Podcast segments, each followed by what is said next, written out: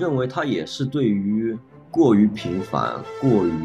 过于没有追求的一种生活的一种隐喻，就是你要需要有追求，但你这个追求不能追得太猛，你要追得太猛，那你就会落到海里淹死。但是如果你又没有把握好这个平衡，你就完全落入到世俗的世界里面去，去完全的沉迷在这个世界里。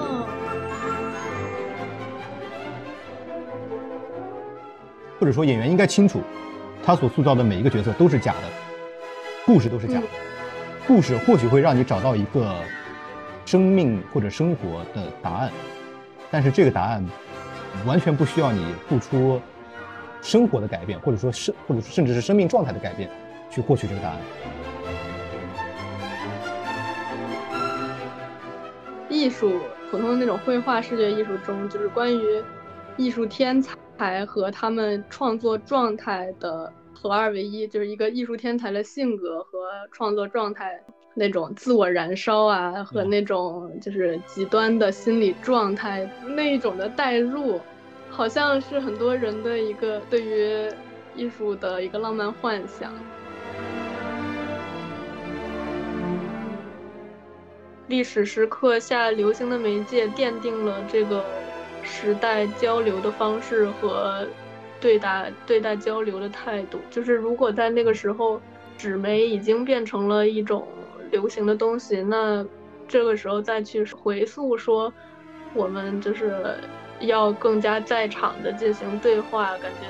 就是严格控制自己内涵的精确的一个诉求，不会是一个很主流的一个想法。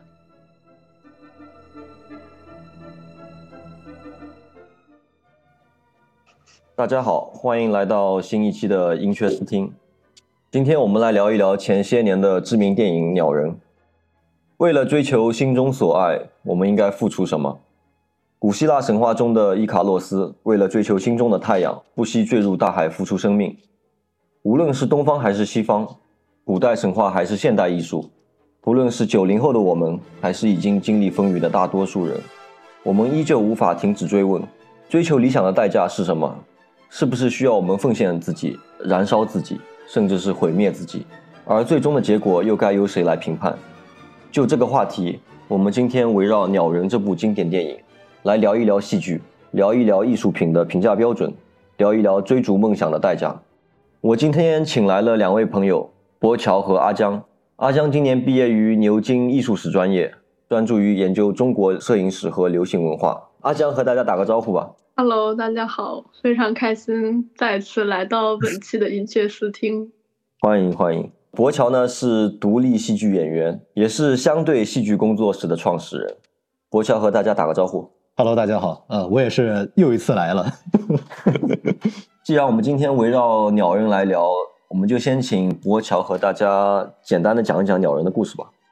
那就稍微简述一下，本片围绕已经年过半百的演员李根。啊，他曾经是一名风光一时的好莱坞电影明星，他塑造的超级英雄飞鸟侠家喻户晓。然而现在他已经过气了。不甘寂寞的里根呢，转战百老汇，试图通过改编雷蒙德·卡福的《当我们在谈论爱情时，我们在谈论什么》这本小说改编成戏剧，来重新赢得关注与尊重。那无奈现实总和理想有太大的差距。一方面剧组经费吃紧，这个被里根看不上的男主角因为受伤进了医院，不能再演。女儿又刚刚从戒毒所出来，毒舌的戏剧评论员箭在弦上蓄势待发，而请来救场的好莱坞当红小生麦克，又乖戾张扬，屡屡染指想要篡改里根殚精竭虑打造的剧本。在混乱的鼓点中，命运多舛的戏剧迎来了公演的最终时刻。在上场之前，里根选择把道具枪换成了一把真枪，走上了舞台。大致是这么一个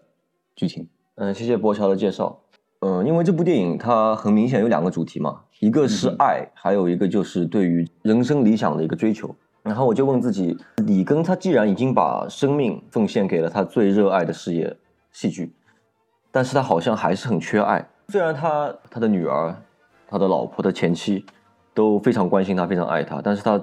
总是想要从戏剧里面去寻找些什么。我觉得他寻找的是一种缺失的爱。你觉得他缺的是什么爱呢？就这个缺失的爱是是什么？我觉得是他缺少的是一种别人对他的理解。嗯嗯，这个理解可能既包含就是对于他艺术艺术理想追求的这种理解，也包含就是他为什么，因为他的家庭生活关系其实并不和谐嘛，他跟他妻子女儿的关系都不好，都不融洽，他可能也在寻求这个的理解。固然他的家人是爱他的，但是他们始终关系又不好。你能开说说这种就是不理解吗？你觉得是这种不理解具体体现在什么方面呢？嗯，比如说这个李根和他前妻的离婚嘛，前妻他也提到过，他们离婚是因为李根朝这个朝自己前妻丢刀，对吧？。对，然后丢的原因是因为前妻不认同他的一部作品，比如他演的太怎么怎么样了，他就觉得受不了，他就把刀扔过去了。他是对于这种他人的不理解，包括自己亲人对自己的不理解的一种用比较极端的方式对抗。嗯，对，呃，我感觉里根这个角色好像特别需要别人认同他，这种非常追求别人同意他和认同他的这一种，就是让别人不理解他，变成了一个触发他极端反应的一个源头。就是如果你没有那么追求别人的认认同，你没有那么在乎是否一定别人要同意你的观点，好像这种不理解也不会成为你去你的人生的一个动机。但我感觉对于里根来说，他好像一直在寻找一种外部的认同，外部的不认同也会给他带来一些非常极端的过激的反应。我是想从就是演员的整个的职业生涯去说这个事情。呃，如果一个演员在他青年的时候出演了一部作品，广受世人的关注和好评，那如果他之后的三十年甚至四十年更长的时间里面一直都籍籍无名，他无论怎么演，他都没有办法再达到之前那个高峰。这个时候他也会，他的这种不被理解的焦虑也会日盛，越来越加剧，因为他明确的知道自己曾经有过怎样的一个成绩，或者说是花环，而且这个聚集到里根身上，就是他曾经饰演的是一个超级英雄嘛。就以我们现在的话来说，他演了一部爆米花的好莱坞英雄片，他就得到这么大的关注度。现在他有了理想，他想要去追寻更高的高度的时候，反而越来越不被别人所重视。这个反差也会导致他的愈发的这种焦虑也好啊，或者说是对于不理解这个事情如此的敏感。嗯，嗯，我感觉就是你这么一说，好像我又在想一个点：如果他在年轻的时候出演了这么一个很有影响力、很有名，就是很受关注的角色，那这个时候他是觉得自己是被理解的吗？这个时候他也不一定被理解，但是这个在这种大量的关注之之下，他把认同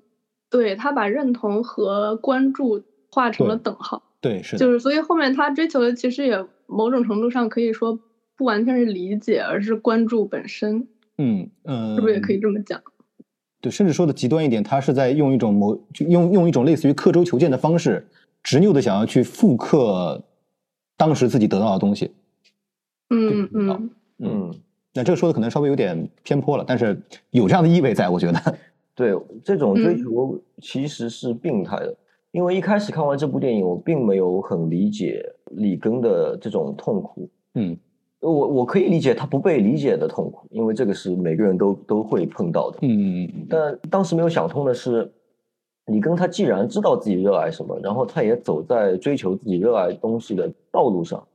他为什么不享受这个过程？嗯，我感觉这个可能源于他这个动机是否真实本身，就是因为他在我们之前就我们刚刚讨论的这样的动机之下，其实是想填补一个缺憾，而不是说嗯他是出于一个真的对于艺术的奉献，他是出于一种对于自我的、对于往昔的、对于理想中的自己的形象的一种奉献。我觉得他不是一种完全的对于艺术的奉献，所以他这个道路其实并不是在追逐艺术，也不是说完全享受艺术，他享受的嗯其实是关注和一个庞大的自我带来的那种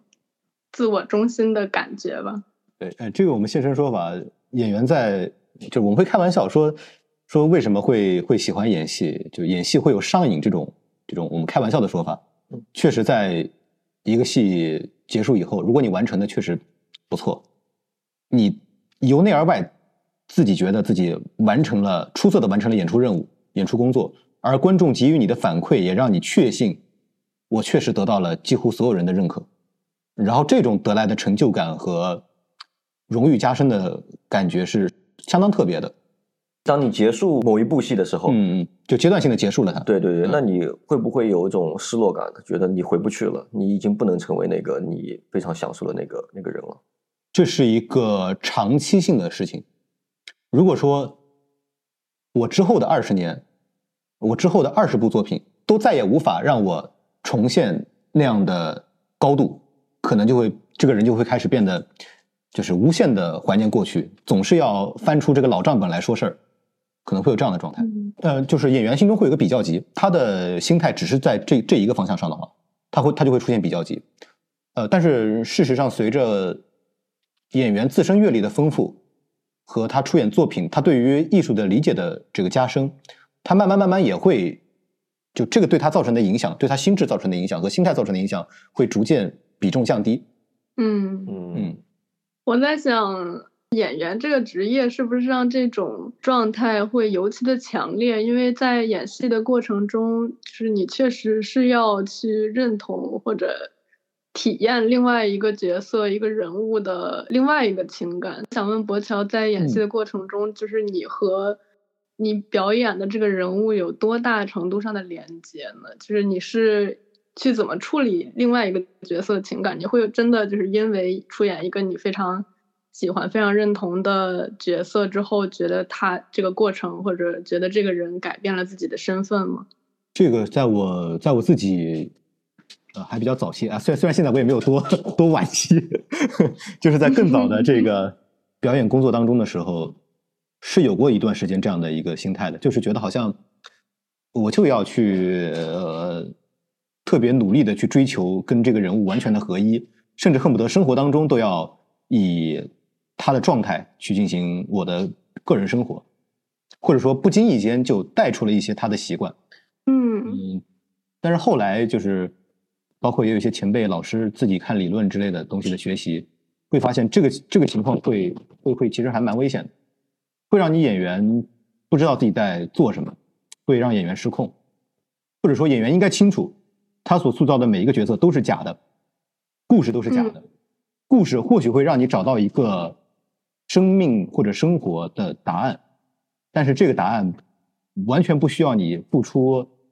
生活的改变，或者说生，或者说甚至是生命状态的改变去获取这个答案。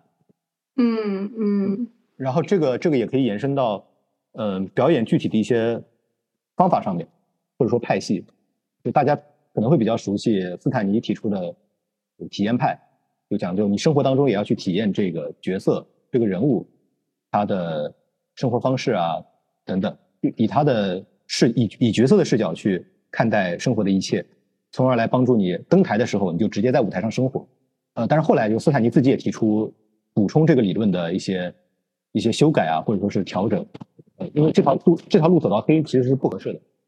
那那你认为这个电影里的麦克他是属于体体验派的极大成者吗？那 毕竟他都想在舞台上体验性生活。呃，那不是那个 对吧？应该是相反吧？对他他他他反而是相反，他是他是在舞台上面利用这个利用角色和人物来释放他自己个人的这套东西了。就是感觉这个对他来说是一种 technique，是一种技巧，他没有说完全是在这个角色里走不出来什么的。这个对比非常有意思。一方面，里根他好像非常崇拜那种把自我和角色对，就是。紧密的合二为一的那一种状态，然后嗯感觉是一种非常浪漫化的幻想，就是感觉在不管是在戏剧中，还是电影中，还是甚至艺术普通的那种绘画视觉艺术中，就是关于艺术天才和他们创作状态的合二为一，就是一个艺术天才的性格和创作状态那种自我燃烧啊，和嗯那种就是极端的心理状态那一种的代入，好像是很多人的一个对于艺术的一个浪漫幻想。但是就是这个这个是里根他的一个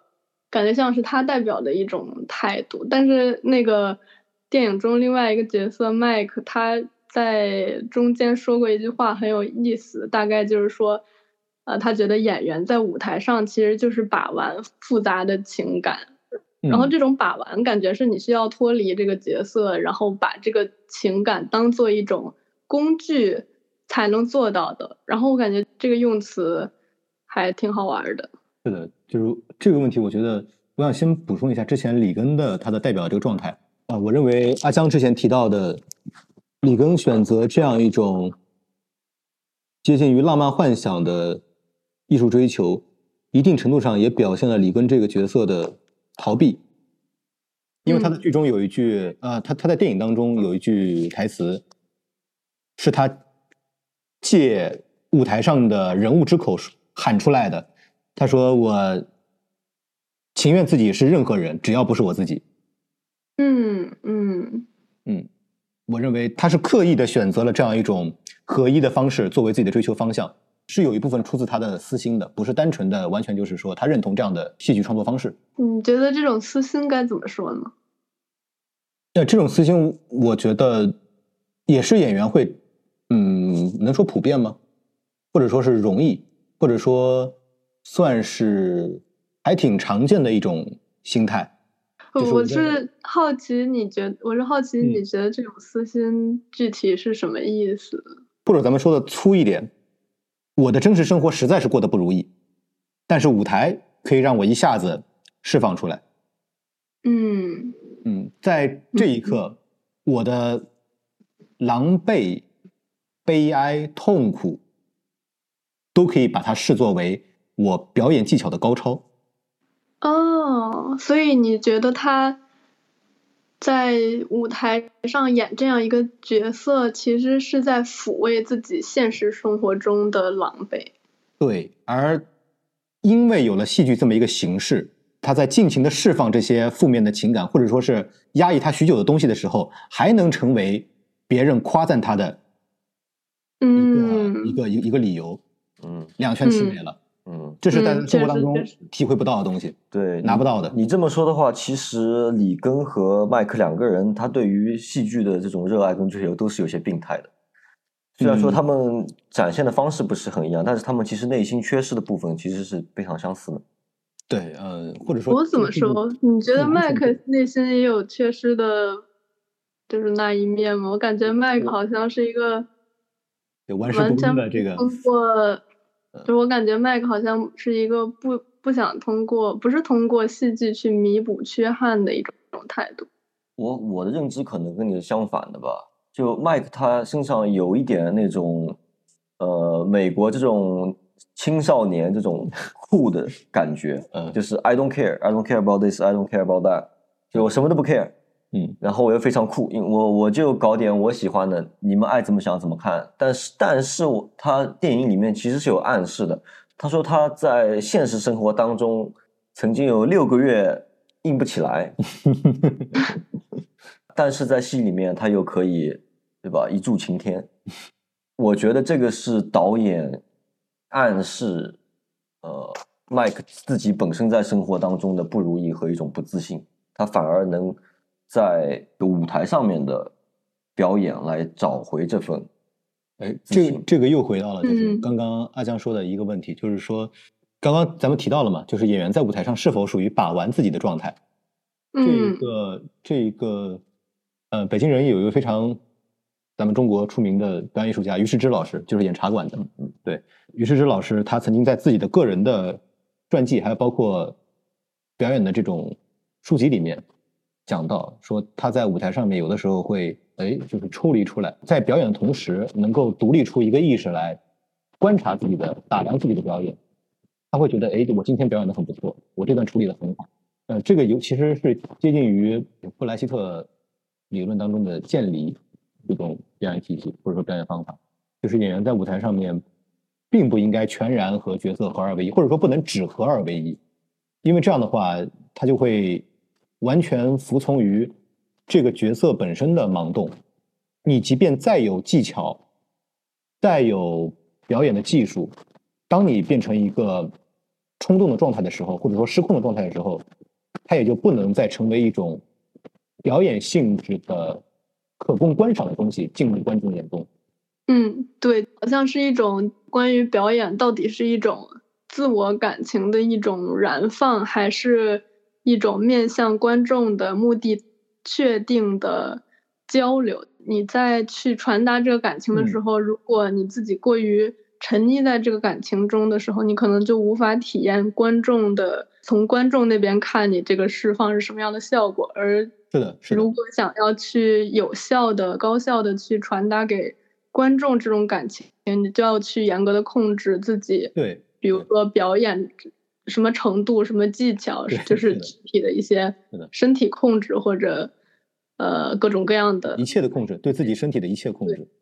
嗯，我们现在是很坚定的选择，一定不能失控，一定要能够传达出去，否则你的表演只会沦为你为了发泄自己的个人情感而在大众面前进行的一场，对于别人来说其实是无病呻吟的一场发泄。好像这种沉溺于自己情感宣泄。方式的创作在艺术里面也非常常见。从二十世纪初开始，就有一一一种非常表现主义的这种风潮流行起来吧。然后，比如我之前在本科上油画课的时候，也会有一些同学就是非常崇拜这一类画家，就什么梵高啊，然后波洛克啊这种，也会非常激动的。颇有煞势的，用使劲挥舞他们的刷子，用颜料扔到那些帆布上之类的。其实这个过程可能对他们来说，自己真的在表演，真的在情绪宣泄。但是他们最后创作出来这个画布上的东西，并不一定很有冲击力，也并不一定很好看，也并不一定能表达什么。某种程度上，其实是一种自我的臆想，观众并不一定买账。对，因为他们不是一个。不是这样的一个因果关系，或者说是，不是说我用这样的方式进行创作，它就能产出这种类型的作品，只是因为那些艺术家，他们那样特定的一个他们自身的人格也好，或者他们的环境也好，或者他们的心态也好，总总之是非常特殊的，就是因为是他是他，他才能以这样的方式创作出来，而他的创作方式也只是因为一个客观的结果而已，并不是说他主观的，因为他选择这样的方式，他才成为这样的人。对对，而且这样的宣泄式的创作，其实他也失去了对于他创作工具的一个控制，或者说这样的创作也根本就不是为了给予别的观众，他只是为了自己创作。嗯嗯嗯。不过我又想到一个点，就是这样的作品其实很大程度上来源于中国和佛教的禅宗艺术，中国的水墨，还有日本的禅宗。的书法之类的这些，就是它也是通过那种笔触的流动和肢体的流动来表达一种状态，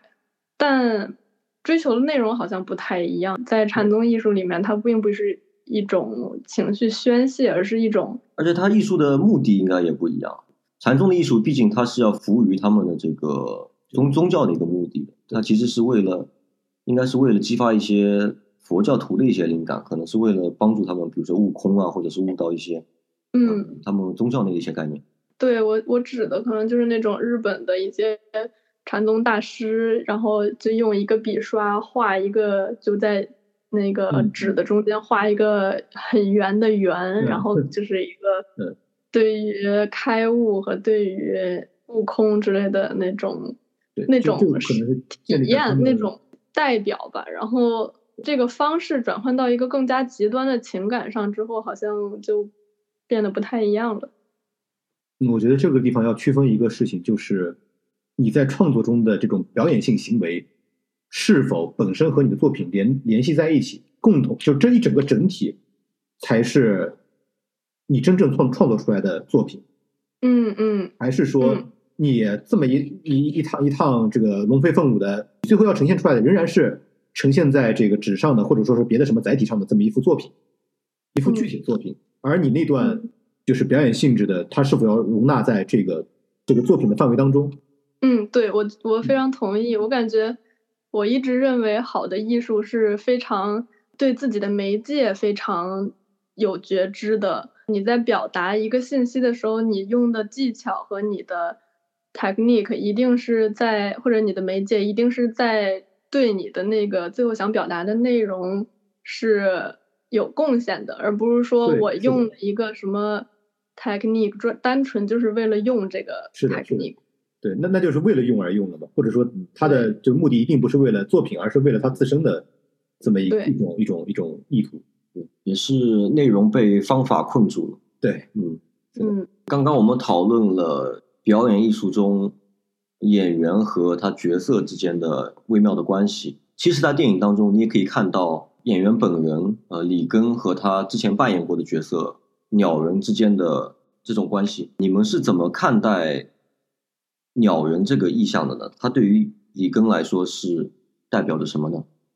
我感觉你一开始在引言里面说的伊卡洛斯的对比非常有意思。这个形象为什么让你想起伊卡洛斯呢？伊卡洛斯这个神话，我先简单讲一讲。伊卡洛斯是被他们国的国王困在了一个岛上，他的父亲为了拯救他，为他打造了一副由蜡粘合起来的翅膀，对，帮助他逃离这个岛屿。当伊卡洛斯逃出这个岛之前，他父亲嘱咐他说：“呃，因为你这个翅膀是蜡做的，切记不可飞得太高，对离太阳过近，你会被太阳的热融化这个蜡，然后那个坠落而死。但你也不可以离这个海面太近。”对，因为这个海上的脏东西会玷风势沉重玷玷污你的羽毛，羽毛对是这个意思。然后就像大多数的年轻人一样，这个伊伊卡洛卡洛斯斯不信邪，对他看他飞出去了，那肯发现哇，太阳真美。对就朝着太阳飞过去，不出意外的，他他的羽毛被融化，然后他最后坠到海里被淹死。其实里根这个人的故事，包括他最后的结尾，他其实也就是一个暗合的这种嗯味道，对吧对伊卡洛斯他的一个历程。你认为？我感觉这里面就说个题外话，这里面好有意思的一点，希腊神话居然觉得海是脏的，居然会觉得海里有脏东西会去玷污它，这是我没想到的。我以为希腊神话把海当做一个，我不知道具体当做什么，但是不过这么说过来，好像海真的确实有一种对于潜意识，然后对于那种啊，对，是有这样的联系。深处的暗涌这样的一种一种一种感觉。呃，我认为它也是对于过于平凡、过于过于没有追求的一种生活的一种隐喻，就是你要需要有追求，但你这个追求不能追得太猛。你要追得太猛，那你就会落到海里淹死。但是如果你又没有把握好这个平衡，你就完全落入到世俗的世界里面去，去完全的沉迷在这个世界里，哦，没有任何的的翅膀就你想追求的话，嗯，对你的翅膀没有意义，然后你这个而你的飞的飞的也会非常痛苦，也会飞飞不高，也飞或者在。当时他们人们的心中，可能认为，如果没有双翼的，就像人这样的动物，在海面上如果要去往别的地方，只能乘船，而船的航行距离在他们眼中应该是远不及有翅膀的那个距离的，能触达的距离。所以如果说他就甘于平静的话，那么他他们可能想隐喻的就是你的范围就被局限掉了。对，而且结合对他话说这个话的人是伊卡洛斯的父亲。那对于父亲来说，他可能是想要教儿子一些中庸之道。你你你走上社会，你你也不要太拽，但是你也不要太躺平啊，也不不不能不要躺平，这个叫对，就是太、呃，把自己的姿态放太低，也不要看不起自己。所以在这块儿，太阳和海只是相对位置的两个关系，就是太阳是一个高的，海是一个低的，就是这样的一个隐喻。不过，确实，如果按照这个角度分析的话，就是海是一个有吞噬能力，然后会打湿人，然后就是不是人，就是会把翅膀打湿对，会呃感觉好像是然后会变成，之后会容易沉进去的这样一个意象，而且海好像还是带来另外一种危险。就我印象当中，海好像经常会和人的潜意识啊，或者说是呃，一种黑暗其实是因为海是会有联系海，其实海是和深渊的意象是有点像的，对它是它是嗯。非常深，没有没有深不见底的，然后它又是黑暗的，嗯。在海的尽头谁也不知道什么东西，尤其是对当时的古希腊人来说的话，所以它也像一个对。象征一个深渊。嗯。对，这个是一个 good point，而且就是在精神分析中，他经常提到那个冰山模型，它也是在海上的一个模型，就嗯是是的，露出来的是在海面以上的，埋下去的是在海海底，就是海面以下海的深处的一些潜意识。甚至你要展开说的话，我觉得这个甚至可以把它比作天堂、地狱和人间。嗯，天堂在上面，但是你作为人，你也不要飞得太高，你因为人没有像神一样的能量去玩神间的游戏，但是你也不能往地狱跑，那那个就是痛苦加折磨，嗯，没有任何的乐趣和意义可言。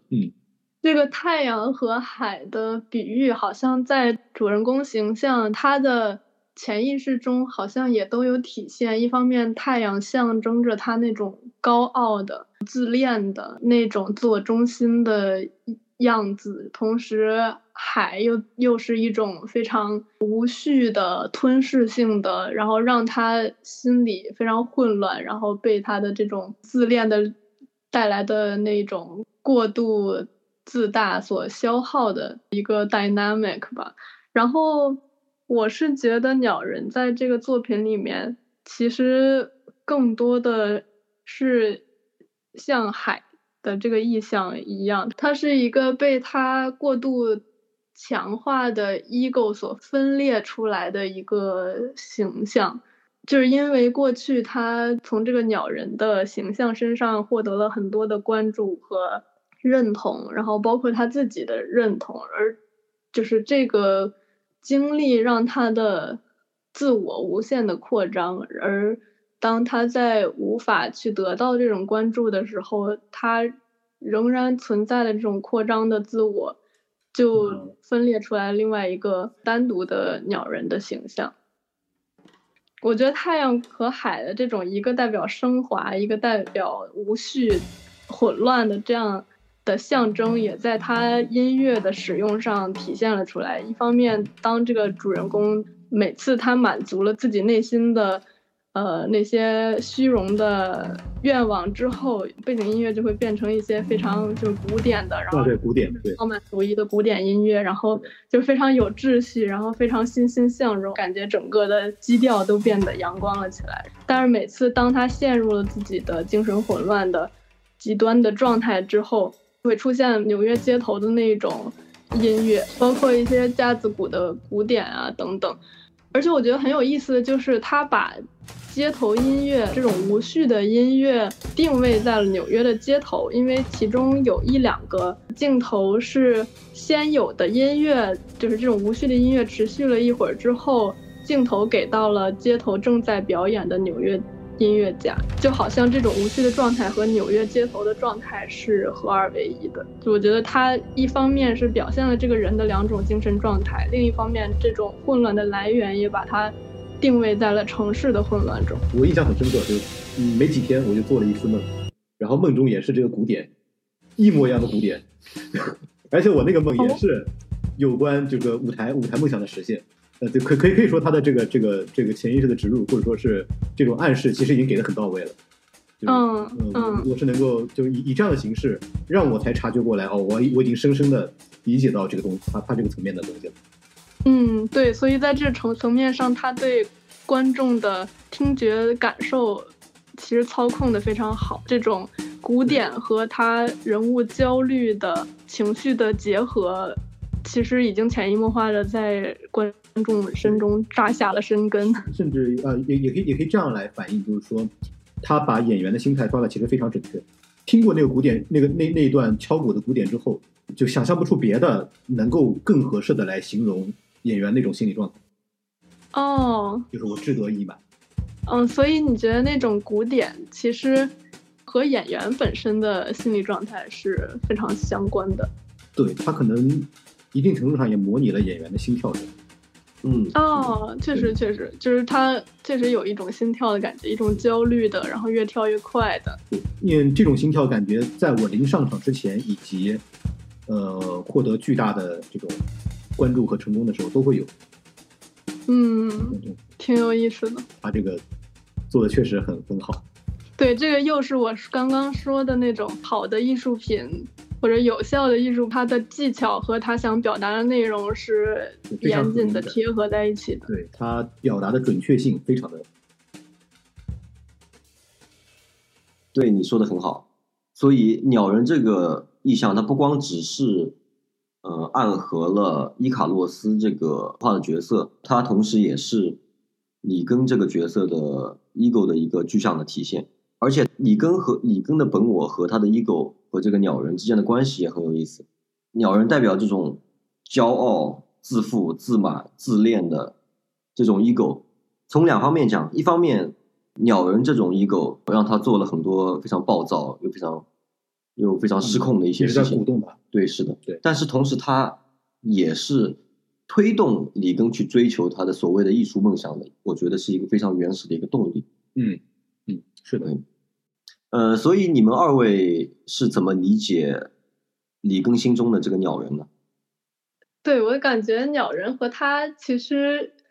就是在电影中是把鸟人作为了他的一个 alter ego 的一个形象，就是他曾经在鸟人这个角色中获取了巨大的关注，然后也因此获得了一个在不断扩张的自我。对，而在后面他失去了这种关注，过气了之后，这个自我还是留了下来，经常在他的身边说话，让他想象自己有超能力什么的，让他想象自己仍然还有鸟人这个超级英雄身上的超能力。其实某种程度上是一个从他心中分裂出来的一个角色。就一方面，主人公他是一个现在已经是一个非常普通的人了，然后生活中。也面面临着很多普通人一样的糟心事儿，但是鸟人成为他自我拯救的或者自我安慰的一种想象，或者说他认为那是他本来应该成为的样子，那对才是他对对，真正的样子。现在只不过是暂时的，他因为种种困境绊住了他，对对然后他为了打破这个困境，他需要做出一台无与伦比的戏，这是他的方式。嗯，而给他造成困境的是来自多方面的，是有不听话的演员，有不识货的观众，有这些为了钱利益而驱动的剧评人等等诸如此类这种外在的各种这个行业各个各个不同的门类里头的人给他造成的困境和牵绊。嗯，对，就是任何阻挡他继续成为有超能力的鸟人的人或者事情，都被他视为了与他作对的一个一个力量。而且在影片的结尾，我觉得里根他也意识到了他这条路的尽头，他撞到了最后那堵墙。他是在最成功的那场演出之后选择了自杀，因为他很清楚，就算他这条路走到头，他也得不到他想要的，嗯所以选择了可以说是最糟糕的一个选择，是自杀。在演完戏之后，在场上当场自杀。嗯，或者说，当他做出这个选择的时候，他也就不用再面对下场和演出之后的生活。对所以里根虽然表面上他是看上去是一个充满了艺术追求的人，他甚至可以为艺术牺牲自己的家庭，他可以把自己留给小孩的遗产，财不是遗产，也算遗产吧，嗯，留给小孩的遗产拿去抵押，嗯，作为他这个继续玩玩他对玩他这个艺术的一个经费，嗯，看上去很很有追求，很很很有抱负，很有理想，但其实本质上他还是一个又懦弱又自私的人。嗯，确实，嗯，或者说有，呃哎，我觉得这个也影射了，就是有这样的一部分所谓的艺术从业者，拿这个作为一种包装外衣或者借口，事实上他们只是，他们只是屈从于这个膨胀的自我而行使的这些事情，对我前一阵采访过这样的人，是吧？对，他是草图大师。啊，谁呃，谁又没听见？你不要听见这个了呃，呃，你是没听见，是没录到还没听见？那如果我没听见，应该也没录到。那我还是录到他吧。啊，算了，不要不要讲，可以剪掉，可以剪掉。这个嘲讽的事情我们就不说了。对，对，但是在追求这种膨胀自我的时候，其实他们内心的空洞也，或者这种分裂出来的鸟人形象也会一直追随着他们。然后就比如说，在电影的运镜中，也还是会体现，比如说大家讨论很多的电影中的长镜头，嗯，嗯他用了很多移动的长镜头，在描绘他那个剧场的时候，经常会有一个镜头在剧场的走廊里面穿梭，从楼梯上到走廊里，然后甚至伫立不动，或者跟随着呃一些演员。一些人物移动，我感觉这样的镜头让这个相机或者这个视角有了一种主体感，就是你会观众会觉得是有一个在随着这个镜头的后面就他一直在啊、关注存在在那儿。对这个某种程度上，你可以把它解释成是一个不断追随主人公的潜在的一个一个幽灵，可能跟他那个鸟人的形象就一直追随他那个想象中的鸟人形象，也可以说是就是那个鸟人。如果说是幽灵的话，我觉得可能他也是一个有点接近上帝视角，作为一个第三者来观察他的他生命的最后一段旅程吧。我觉得，其实，在想通了他整个整段旅程的之后，我觉得我对他还是有有一些怜悯之心的。嗯，那肯定，感觉这种形象，他其实是陷在了自己情绪的那种漩涡里面，陷在了一个无法得到救赎的自我悖论里面。感觉这种形象其实也像博乔之前说的，是一个艺术家或者一个演员常有的一个状态。我在想，他是不是可能会通过这个是去表达了好莱坞给演员造成的一种脱离现实的自我想象，让很多演员陷在这种形象里面。然后我感觉这个意象其实跟马南波杰克也挺像的，就是。马兰波金克也是一个过气的演员，然后天天精神人生危机、存在主义危机，然后其实都是来源于他对于自己那种自恋，过去的成功给他带来的自恋和后来这种自恋的后来他的自我的失落之间的矛盾。我会觉得他用一镜到底这样的拍摄手法，咱们先跳出来这个戏外，他们本身拍这个一镜到底。因为所有的调度都不能出错嘛，所以他们事先排练了非常多遍，而反复不停的排练是戏剧创作当中也是必经的一环。这个就是作品和现实的这个对应，颇有一种这个导演想要讽刺或者说是警示演员们，或者说戏剧尤尤尤其是戏剧从业者们，你所来的那些完美无瑕的演出、精湛的技艺，你在舞台上的那些。华彩，它的根基是源于排练，而当你进入到生活当中去的时候，你的生活是没有排练，而这个时候的演员是否会产生一种错觉，就是进入到一种无穷无尽的我要准备的状态当中去。我之所以搞砸了没办好，都是因为什么什么什么什么各种各样的前提条件，因为排练就是为了解决所有的前提条件，确保你一个没有任何后顾之忧的演出状态。但是生活不是这样，你随时可能会。就是后院起火啊，或者说是有什么临时的事情要你要你处理，这个这个随机性是不可避免的。所以作为一个演员，如果你在日常生活当中去把舞台感受的追求也刻板的套到生活当中去追求，你要生活当中也也希望自己成为一个这样的人，或者说是你也要在生活当中随时体会到舞台上的这种感受，是是是不合理的，是不应该的。他可能有这样的一层意思对演员。的表达，对，讲到这个长镜头，我们也要讲一讲这个戏剧这个艺术形式和其他艺术形式的一个对比。包括电影里面，里根的女儿也在讽刺他，直接是吵架以吵架的形式，情绪爆发的形式。对，呃，跟他说啊，你已经过气了，你现在连连这 Twitter 也不用，Facebook 也没有。也不懂现在的网络，也不懂用现在的媒介来传播你的一些想法，传或者传播你的艺术追求，来来讽刺他，来攻击他，认为他就是过于追求这个复古。对，那我觉得，我个人觉得这个批评还是有一定的道理的。毕竟，不管从事哪个艺术工作的人，他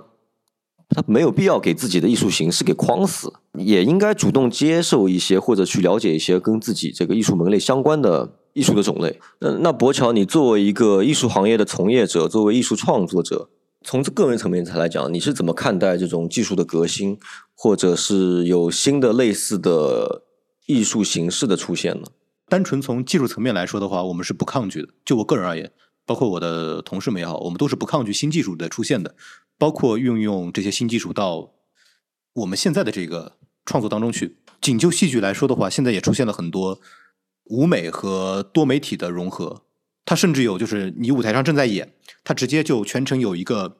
镜头拍摄，把它投到一个巨大的屏幕上面去，让录制的呃就是现场录制的东西和现场的表演形成一个整体。对，我记得之前看过一个孟京辉的作品，就是这样的。他在演员，但他在最后有一个呃手持相机，对对对对对对录像机在那个演员中穿梭，然后随着那个演员的离场，这个手持的画面变成了这个演员出出了剧场，然后打车要去机场，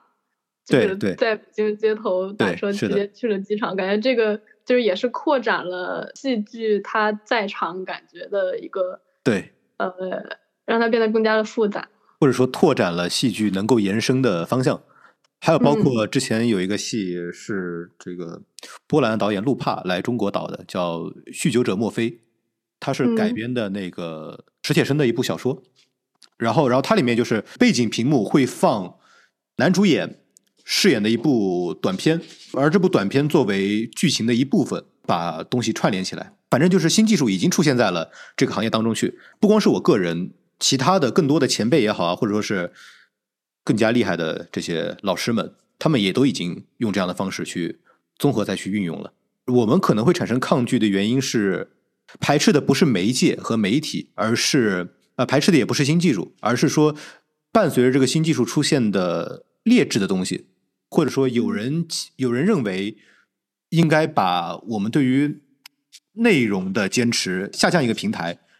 以便它能够更加易于传播。嗯，我大概知道你的意思。伴随着媒介的更新，它从一个有少量特权观众所消费的一个东西，比如说戏剧，比如说一些仪式，慢慢变成了像电影、摄影、文章，就是小说等等这种能被大众消费的东西。它一方面是提高了它传播的速度，一方面也是艺术消费者阶层的扩张，所以某种程度上，好像去反对这些媒介更迭的，反对的好像是艺术特权的一种失消失。对，呃，我们是认为这个就没什么好好去好去反对的，艺术特权本身就应该，或者说这是历史注定的，因为新的技术和媒介的出现不会随着任何你的不愿意而停止。既然你们都持支持意见跟积极的看法，那我就来扮演反派。呃，在哲学史里面非常有名的苏格拉底，他是一直是非常抗拒接受新的媒介的。那他们的媒介的转化是从哲学讨论当中或者哲学教学当中，以对话的形式转化到书面的形式。啊，他当时的看法是，第一个是他觉得自己的思想被记录到文字上传播出去之后，他就失去了对于这个文字的解释权和拥有权。那在旧有的对话的形式当中，他可以及时的和他的受众进行交流，他也可以真实的感受到受众的一个反馈，那他也可以及时的对他的概念进行解释和完善，甚至是反驳。或者说他能在现场就直接确定到自己的意思的传达是否精准，对方是否理解的是正确，而非有偏颇或者说是扭曲。嗯，对的，这是其中一点。然后第二点是他对于自己的想法的、他的理念的一种解释权的丧失。当他把这个想法写写到这个书在书本上之后，他就没有权利去最终的诠释他的这段话了。最终的诠释权则给到了这个读者的手中。当然，还有应该还有政治层面的考量，他不想被自己的话给困住，因为。呃，以前的形式的话，都是你传我，我传你，那传到后来都是你你对吧？你说你的，我说我的，你没有没没有人有证据能够指控他什么。但是他要是万万一说了点什么不恰当的，那他就是你写的。对对对，他就可以直接直接关进去了。所以其实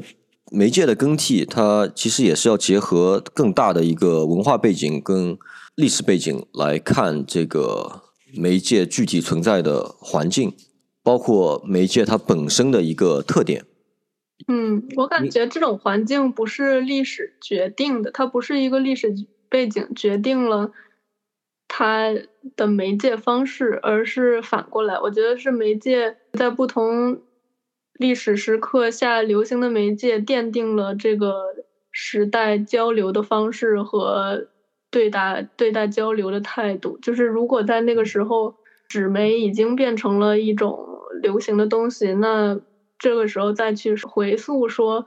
我们就是要更加在场的进行对话，感觉就是严格控制自己内涵的精确的一个诉求，不会是一个很主流的一个想法。虽然这样说很很讽刺，因为我们现在就是在一个纸媒非常流行的状态下，在用 podcast 这种形式进行对话和交流。某种程度上，podcast 也是一个挺复古主义的一个东西。但是，我是想说，它这个一个时代的背景，它的交流方式是，或者它对于交流的诉求，应该是这个时代的媒介决定的，而不是反过来。我感觉，比如说六十年代或者二十世纪。整个他对于这种媒介或者对于作者 author 本身能传达一个超越媒介的永恒的意义，就开始变得非常不信任。从嗯，从摄影到就是这种可复制的电影，消费者或者读者在这个过程中，他能决定的内容甚至不比作者要多。然后这也是为什么六十年代。像罗兰·巴特这样的一些人，他们开始认为作者已死，因为他们在写出自己的作品之后，后续的意义就不是他们自己可以决定的了。而文化研究者在想去从一些非常古老的，比如说古希腊哲学家中揣测作者到底是什么意思，或者这个作者到底是怎么想的，这个其实也没有意义，因为你没法佐证他到底是怎么想的，你只能说。作为读者来说，我的阅读是一种创造性的体验。我是去在从这个文文章中或者这个哲学的 paper 中，我再去创造了一种我的理解，而不是说再去追溯作者原本的意义。感觉这个就是，呃，可复制媒介，像那种书本和电影，还有摄影，呃，网络小视频等等。和对话本质上的一个区别，或者戏剧。我想说的是，首先这个媒介，它的根本是因为人都有要表达和说话的需求，在这个需求的驱使之下，技术一定会革新。而这一代一代的媒介的更替，其实是反映了话语权从就是被垄断的、被精英们垄断的这个手里面，逐步逐步变成了每一个人，我我只要有一个。如此简单简易的设备，一台一台摄影机也好，或者说是一台手机也好，我就可以进行面向全公众的自我表达。这是媒介的一方面，但同时，本片当中，里根他很排斥用推特嘛，但是他恰恰被他女儿就是关在剧场外面，他又不得不返回剧场的时候，他只能够裸奔，就是穿越人群裸奔。这一条被周围的观众或者说人群记录下来，发在推特上，立刻就飙升了一个巨大的赞量。这个同时。也影射了一个，呃，也不是影射，就直接表达了一个可能导演想要表达的观点。媒介在把话语表达权交付给更广大的群众的时候，同时也产生了一个问题：它的形式逐渐超越了内容的本质。嗯，就这个推特的这条点赞量高，因为它的，因因因为它疯狂，它突破了传统的大众的伦理纲常啊，一个人在街上裸奔，这是突破大众这个正常想象力的一个东西，所以它博得眼球，它的。可能引起关注，这个和里根想要获得的关注，或者说传统艺术想要得到的认可性是两个事情了，就已经。对，感觉对于里根来说，他想获得的是观点上的和意识上的认同，对本质的认可。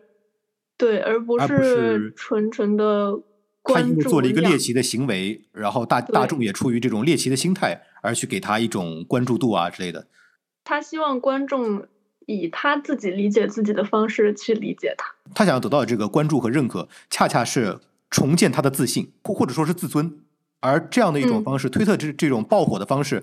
反倒是在他没有自尊的时候才有。嗯嗯嗯，确实就是这样说。其实从戏剧这个形式到小视频或者推特这种传播方式的过程中，一个。角色一个演员或者一个作品，它的主体性变得碎片化了。在推特的传播中，里根被理解成了一个非常抽象的一个形象，就是一个非常 random 的一个形象。而他本身是谁？他这个形象是不是指向一个人？他是不是指向一个人的思想或者他的想法等等，他的意图等等。这一步都是不存在的，它就是变成了一个可以被即时消费的 image，一个图像。对，其实从这个结果来看的话，推特这个形式确实是，如果说里根的死是很多原因组成的话，那推特的存在肯定是这个助力之一，也是杀死他的一部分。刚刚我们说到推特对里根产生的关注和他自己想象中自己能获得的关注是两种不同的关注，然后这个就某种程度上可以引申到观众对于一个作者的对一个作品的看法。刚刚谈到的推特里对里根里根产生的关注，和他想象到自己能获得的关注是两种不同的关注。那这点也可以引申到对于艺术作品好坏的。衡量的标准应该由谁来制定？到底是像电影当中说的，呃，影评人、剧评人、观众，还是演员本身？博乔，你作为戏剧人，你是怎么看这个问题的呢？首先，我先说电影吧。这《鸟人》影片当中，他确实给了这三个途径：演员或者说创作者本身，然后观众以及评论家。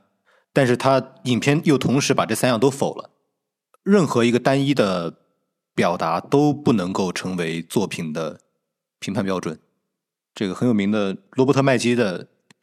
专门讲编剧的书叫《故事》，他在里面就直接提出来了。他说，创作者时常会面临这样的拷问和煎熬：我做出来的作品是不是真的有意义，或者说真的值得人们阅读？我是不是做出了一堆废纸、一堆垃圾，连拿去当厕纸都会嫌它没有插画，太无聊？但是。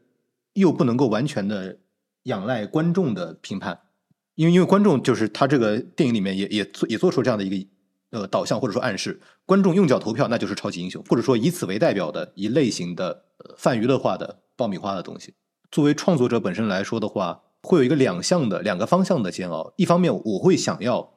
观众们拿出他们的时间和精力来认真的观看我的作品。因为我认为我用心去创作了之后，你通过看它或者阅读它，或者说是，或者说是欣赏它，你会有所得。但同时，我也会焦虑的反问自己：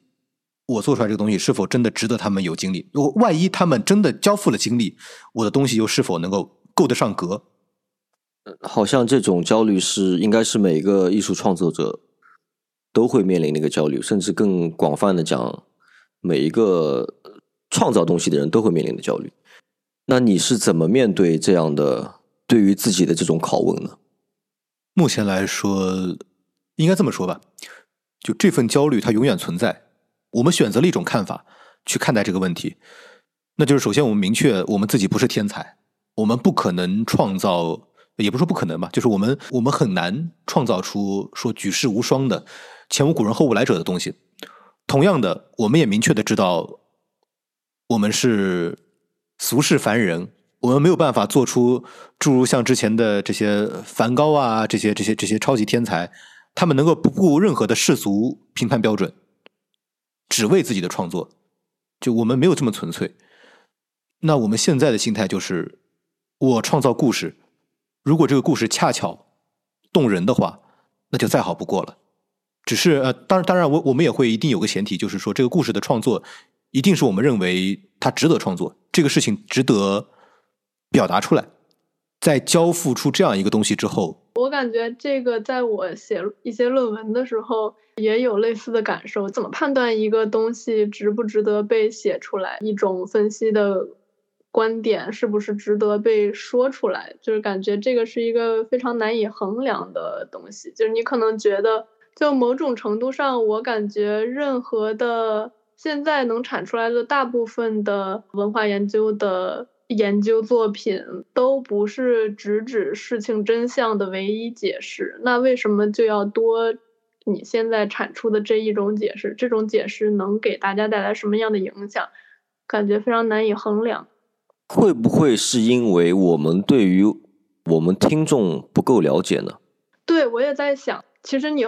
衡量自己作品的价值的同时，你其实是在判断你的个人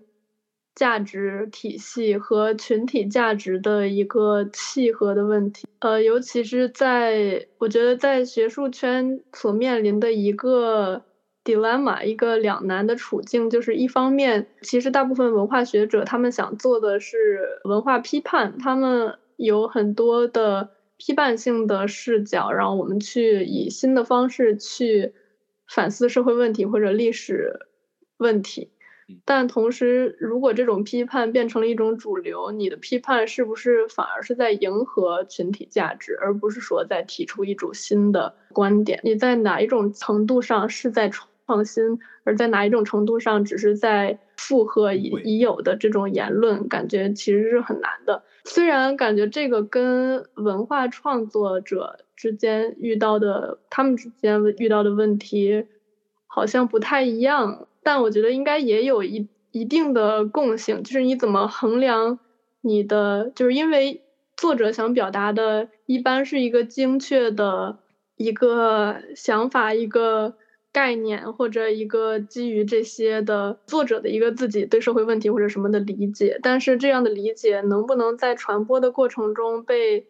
保持？就是观众是不是以同样的理解去衡量这个作品的价值，还是说？你的作品只是 cue 到了一些关键词，或者说只是 cue 到了一些非常模糊的大面积存在的一些共同想法，而没有保留你作品本身的特殊性或者精准性。感觉作者是会在这个问题上有一定的纠结的感觉。比如说，一个艺术家他做一个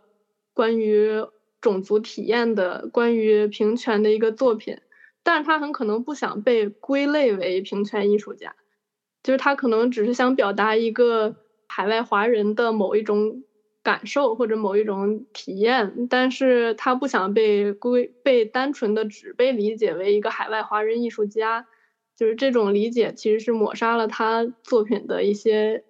细微之处，感觉这个也是如何衡量一个作品价值中带有的一些悖论吧，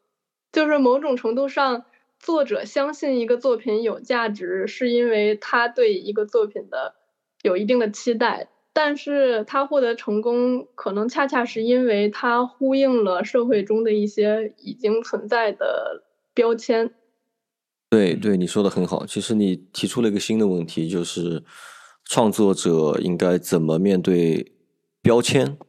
和自己这个内心想要真正热爱的、想要创造的东西这个平衡。其实这是一门平衡的艺术吧。那关于这个，我正好也想补充一下。就戏剧的商业活动来看，或者说是更广范围的文艺作品来看，过去可能纸媒纸媒时代，大家会觉得作品它的那个大方向是趋同的，因为那个时候的作品，它如果想要被更多的人喜欢，那么他需要去试图去找到观众们观众当中的一种类似于最大公约数这样感兴趣的话题啊，或者说是议题。但是现在的话，就是因为标签的存在以后，越细分它越精准，所以当一个作品它失去了一些共性的话题讨论以后，它开始迈向标签化的精准定位的这种带来的对于创作者的困惑也会这个这个反馈会越大。嗯，对，我觉得标签也是一个。很讽刺的话题。一方面，我们是现在的标签越来越多，因为我们的社会越来越多元化，越甚至是越来越分裂的。但是，我们现在又无与伦比的需要标签来来，甚至来依依靠标签来表达自己。就是对人们为了表达自己的强烈个性，习惯性的开始给自己自己给自己贴标签。但是如果别人要来给你定义标签，他一定不认可。但是同时，他又把标签作为一个自己喜好的选择依据啊，只要你有这个，只要你有这个标签，我就快速的选定你。只要这个标签没有我 care 的或者不中我的点，我连看都不看它，我连尝试都不愿意尝试。嗯，所以总结我们刚才的谈话的话，嗯，在当今社会下，一个作品依赖观众获得成功，但又需要作者赋予内核，由这二方共同。造就作作品的价值，如何去平衡二者，是创作者、